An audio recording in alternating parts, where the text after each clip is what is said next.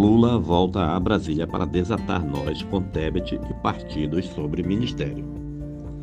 O presidente eleito Luiz Inácio Lula da Silva retorna a Brasília nesta segunda-feira com nós a desatar com MDB, União Brasil e PSD para fechar a montagem dos seus ministérios.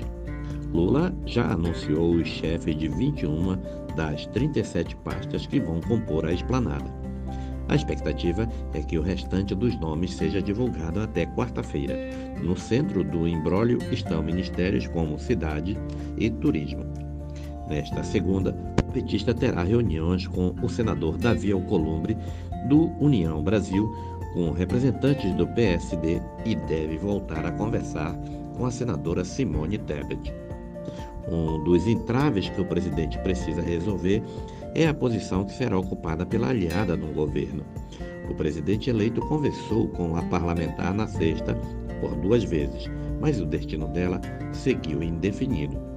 Inicialmente, o plano era que Tebet fosse nomeada ministra do Meio Ambiente, mas ela condicionou o aceite à decisão de Marina Silva a respeito da pasta. Marina, por sua vez, deixou claro na reunião que teve na sexta-feira com o presidente que deseja chefiar a pasta ambiental, e depois Lula indicou que deverá nomeá-la para o cargo.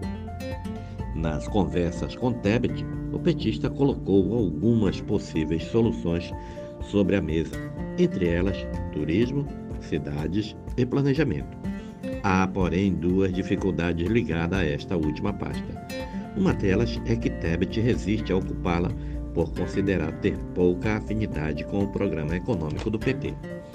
A segunda é que o Plano A de Fernando Haddad, futuro ministro da Fazenda para o Planejamento, é o nome do economista André Lara Rezende, que já rejeitou o posto, mas tem recebido apelos para que aceite a missão. Neste domingo, havia a previsão de que Lula conversasse com Lara para insistir no assunto. O nome do governador Paulo Câmara também passou a ser ventilado para a pasta.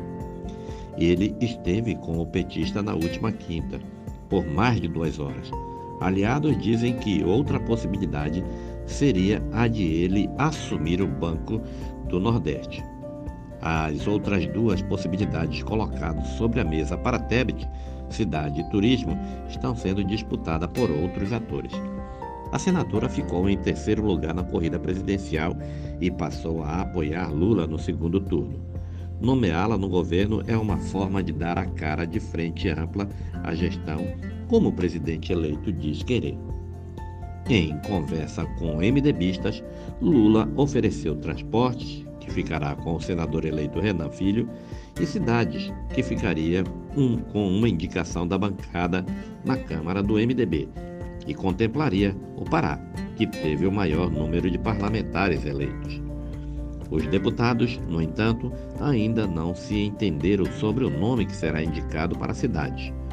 Uma ala defende que seja o deputado eleito José Priante, mas o governador Helder Barbalho quer emplacar o irmão Jader Barbalho Filho, que não foi eleito para a Câmara. A decisão deve ser tomada nesta segunda-feira pelos deputados. Em meio à indefinição, aliados de Lula acreditam que a pasta de cidades pode acabar nas mãos de Tebet.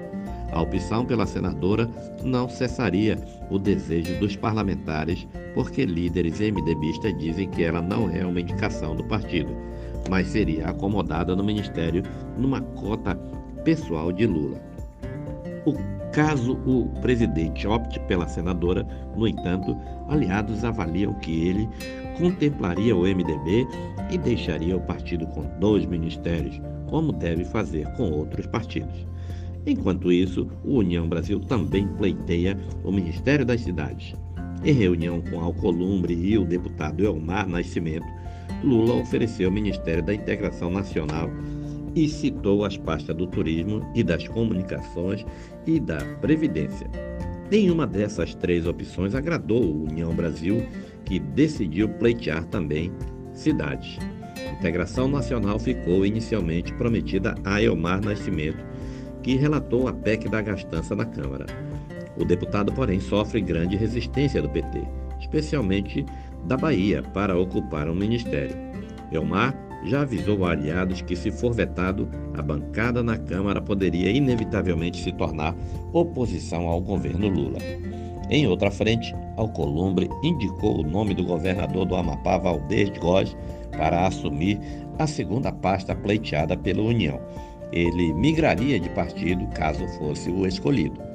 Integrantes da legenda queriam que o nome fosse o da professora Dorinha, do Tocantins, mas ela teria indicado resistência. Alcolumbre quer suceder a Rodrigo Pacheco na presidência do Senado em 2025, por isso não quer ser ministro.